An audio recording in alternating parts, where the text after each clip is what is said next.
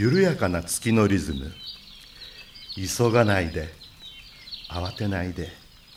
焦らないで。月明かりの中で。琴の葉を紡ぐ。ここは音楽のスピリットと。ピースマインドを伝える。光のカフェ。ウォンとはるかの。ムーントークカフェはい今日のオープニングはすごかったですね。何ですか今日は？あれいつからはるかさん年取っちゃったの？私声変わりしちゃったんです。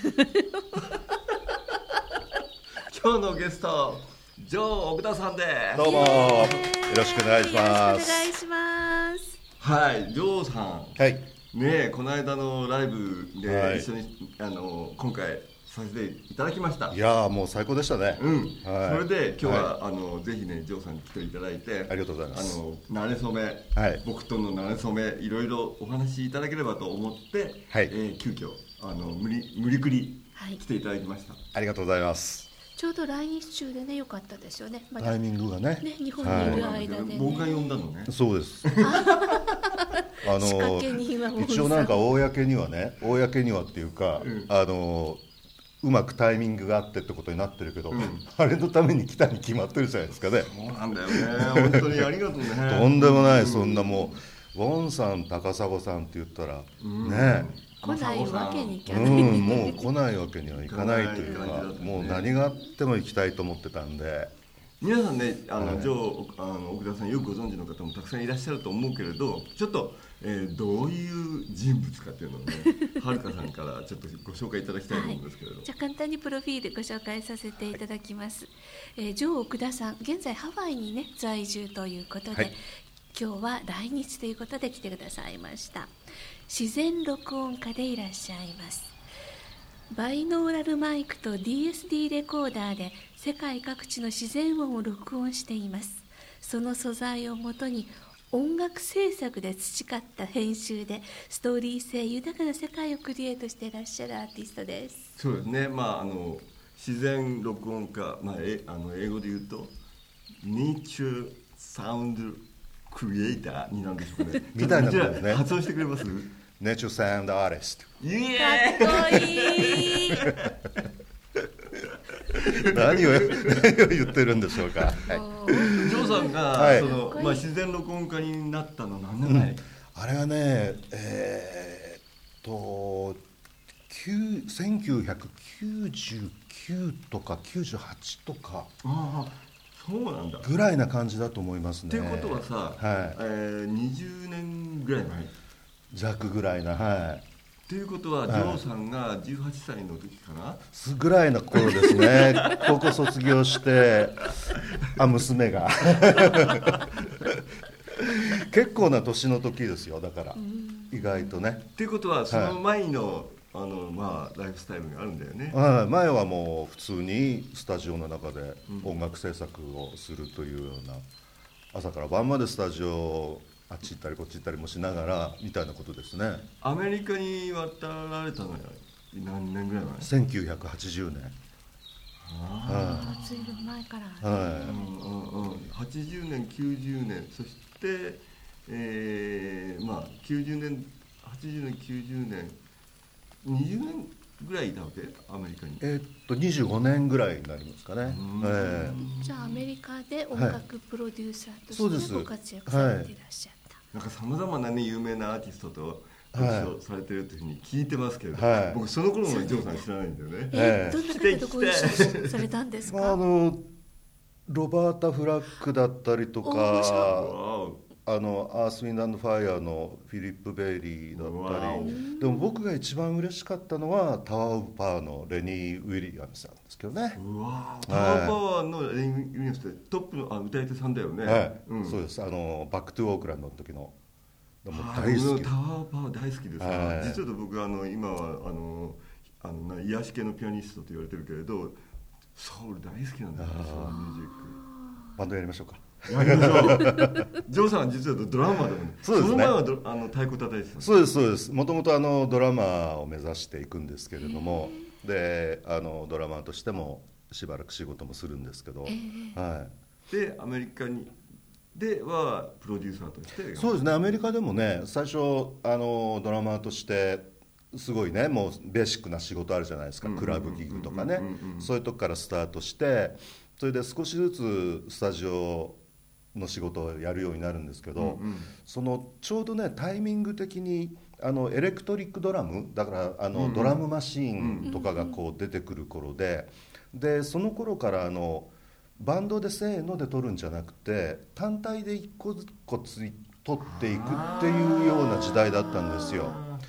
それでだから例えばドラマーとして呼ばれていっても、うん、それこそクリックって言われるあのメトロノームみたいなね ものだけがあって、っていうケースもあるぐらい。寂しい。最終形がどうなるか分かんない形で仕事終わって「お疲れ様。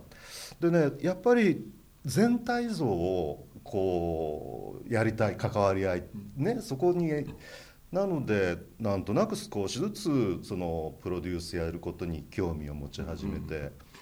今ちょっとねあのジョーさんのあのお話をちょっと僕も僕も実はスタジオミュージシャンやってたんで、えー、どういうことか説明しますと昔はそのなんていうのせーのでグループで録音していたのね。ですね。そのあのなんていうのかな。まあ普通に録音してたわけだよ。ある時からまあ要するにこう録音上の都合もあってバラバラで撮るようになってきた。そうですねそれでドラムはドラムの人のあのブースの中に入って、はい、ベーシストはベースの中ではい、でピアノもピアノのブースの中でバラバラになって、はい、でそのうちさらにあのたんあのなんてクリックって言って、あの要するにこうねあのリズムマシンだよね。そうですね。リズムマシンに合わせて演奏するということがでできるようになってきちゃった、はい、でそうするとじゃああの一緒に演奏しなくてもいいじゃない。太鼓は太鼓で撮ろうよピアノはピアノで撮ろうそういうこともできるようになってしまうことで、はい、逆にあの録音クオリティは上がったのかもしれないけどなんかエッセンスが失われていったという、ね、そうですね。だから録音クオリティが上がるのと反比例するように、うん、その音楽のなんていうんですか生き生きしたエネルギーみたいなのがどんどん低下していった時代ではあるんですけど、うんうん、ただまああの技術がね、うん、そういうふうにこう進歩していくそういうなんか一つの過渡期ではあったかもしれないですね。そうですね。今ね、うん、また逆にまたね逆になってる、ね、あの一発撮りみたいなのがどんどん、あのね、やりたいっていうアーティスト、ミュージシャンがね増えてきた。そうなってきましたもんね、瞬間のセッションのね、お互いがこうぶつかり合うお互いがこうインスパイアされながらね、あのあいつはって なんだあの男の子みたいなのも含めてもっと人間ヒューマンなものになって。でまた一発撮りっていうのがさあの技術っていうか、あのやっぱりそのほらバラ撮りするのは後でいくらでも修正できるけど一発撮りは修正できないところもあるので技術力っていうのがまた試されてきているかなっていうのはあるよね。うん、ですね。であの後になって気が付くんですけどね、うん、そういうプロセスも、まあ、経過していくわけじゃないですか。うんうん、すると、間違いが入ってるレコードってなくなったんですよね。そうだよね。間違い修正できるから。何でも直せるから。だから昔僕らが中高生の頃とかに聞いてたあのレコード版とかは、うん、よく聞くといろんなものが入ってて 誰かがなんかも落とした音スティックがカランカランとか、えー、テンポいくらやたら速、うん、あのあのあの走っちゃってるやつとかさそれでまああの誰かが間違えたりとか、うん、だけどその面白さっていうのは例えばですよ、間違えたプレイヤーがドラマーが仮に間違えるとするじゃないですか、えー、でもそのままテイクは続くわけですよね。そうするとその人間の心理としてその間違いを取り,、ね、こう取り返すためにさらにエネルギーが上がっていくというか。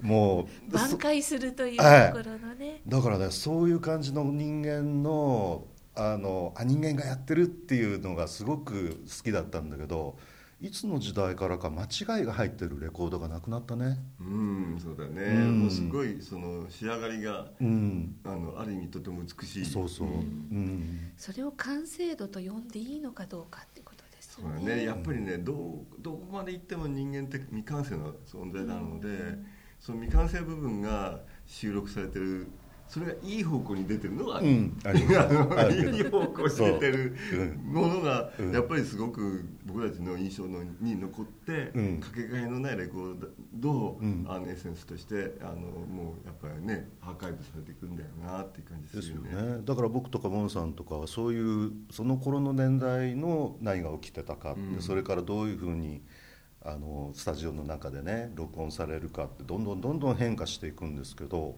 そういうのもずっと逐一経験してきましたよね。そうですね。ねちょっと話は戻るけど、うん。実は僕もアメリカツアーやってたんだよ。はいはい、ええええ。そうだったんですか？初耳。あ知らなかった、はい。僕が2656歳の時に何年だあれは？僕、えーアメリカのツアーであのブラウンライスっていうあのポップグループがあってええ。あの彼らとその地域を回ったりあのあるあのエンターテイナーの前座をやってうんこうコンサートツアーをやったりしてた。じゃあバックミュージシャンとしてウォンさんが動いてそうらっしゃった？そうそうそうう。んピアノ弾きながら指揮やりながら。ああだからねそうだったああの頃の雰囲気気よくわかるんだよね。楽しかったでしょ？楽しかったし、もうぐちゃぐちゃだったけどね。ぐっちゃぐちゃですよね。大変だったよ、え今思い出すと。もう人間としてどうかというような出来そういう事がたくさん話だよ起こるね。そういう話だよね、うん、もういろんな人がさ、ええ。もうでまたそのねそのエンターテイナー、ええ。イギリスのエンターテイナーのバックミュージシャンだったんだけど、ねもういろいろありますよ。まあ、あの大体その頃の映画だったりに出てくるようないろんな出来事が全て起こっていくわけでしょうね。映画にのなっちゃうぐらいのさ え。映画生きてるみたいな状態だよね。本当ねドラマですよね。ドラマでしたね、ええ。よく生き残ったなと思っ本て当に本当に さて、はい。25年のあのプロデュース生活はい。が、あ長くありました、はい。でなんでそこでネイチャーサウンドを？あのねあのー友達にっていうか友達が当時、あのーレコード会社を始めてて、うんうん。でそれがアメリカの国立公演シリーズをやるっていうんで少しお手伝いして撮ったりしてたんですよ、うんだからもちろんそれが自分の職業になるとはね全然思ってなかったしただその頼まれて撮ってあ面白いねっていうことで終わってたんですけど、うんうん。そこから1年とか2年ぐらい手伝ったぐらいからかななんかの時にあのこう強烈に降りてくるものっていうか、あの夜中に自分のスタジオで仕事してる時にその耳休めの時間にね疲れた時にちょっと自分の撮った波の音だったり森の音を聞いてる時にあの完璧に美しいっていうことに気がついた。自然の音が。完璧に美しい、だから音楽を作る仕事同じ曲をずっともう何十時間もやってたりしてもう耳がちょっと変になってくるんですけどそういう耳で聞いたんでしょうね。音楽を聴いてたまんまの耳でだからその波の音として聞くんじゃなくて音楽の一部のような耳が聞いたんでしょうね。でその時にもう本当に衝撃的な事実なんか完璧だと思って。で人の作るものには完璧なものはないけどこんな素晴らしいものが世の中にあるんだっていうことに気がついてでそれをまあより多くの人に伝えていくことが自分の仕事になるのかもしれないなってぼんやり思ったんですその時。でまあその後またいろんなその父親を亡くしたりとかいろんなことがあって自分の先の人生をねこれからどうやって生きていこうって考えた時にあの本当にね自分のやりたいと思うことをやろう。だけどそれが見つからなかったんですよ1年ぐらいかな。それで例えばあのプロデュースしたりする仕事にももう自分で限界を感じてたんで精神的にも能力的にもね、そのそういう時になんかふとあって思ってその自然の音を本当に人に伝えていくこと。で日本の人にまず伝えていくこと。を決心してそれで自分の必要な機材を整えてでそれを持って日本にやってきたみたいなそういう流れでしたね。そうやって日本に戻ってきたっていうことなんですね、はい、その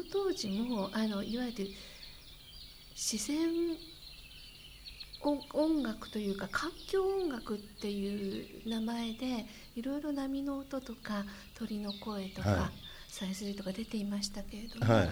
ジョーさんがそこでちょっとそことは違う一線を引いたものを出したいと思われたはい。わけですよね。そうですね。あの僕はあくまでその音楽の一部としてええ。扱うっていうことがあの自分の姿勢。えでその本当に自分が感銘を受けたもう世界で一番美しい音だって自分が思った時のその感動を人に伝えるんですけどもそこでその音楽制作をしてた頃の経験だったりがすごく生きてくるんですよね。っていうのはスタジオの中で物を録音する例えばギターを録音するピアノを録音する時に僕らが一番大切にすることは英語で言うマジックモーメントっていうのがあるんですけど、えマジックモーメントはい、その特別な瞬間マジックアワーっていうのもありますけれどもね。ね特別な瞬間、特別な瞬間。ですからそのミュージシャンが持ってる演奏やった演奏の中で上手下手合ってる間違ってるじゃないんですよ。特別な瞬間があるんですよね。そのマジックモーメントを捉えることっていうのがスタジオの中での音楽制作のアメリカの中でね一番大切にされてる部分なんですね。であの同じ考え方で例えば波の音がずっと続いてたりその森の音がねずっと続いてる中で必ずやってくるんですよそのマジックモーメントが。それは不定期にというか狙ってて取れるものではないですよね、はいはい。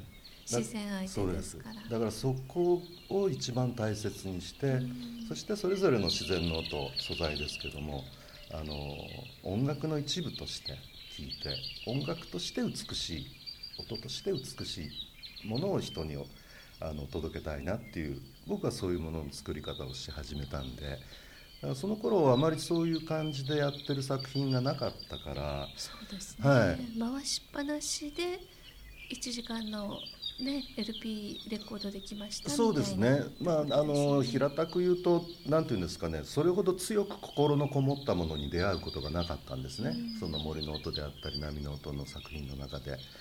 なので自分のできることはたくさんあると思って、それでなんかそっちに行ったような気がしますね。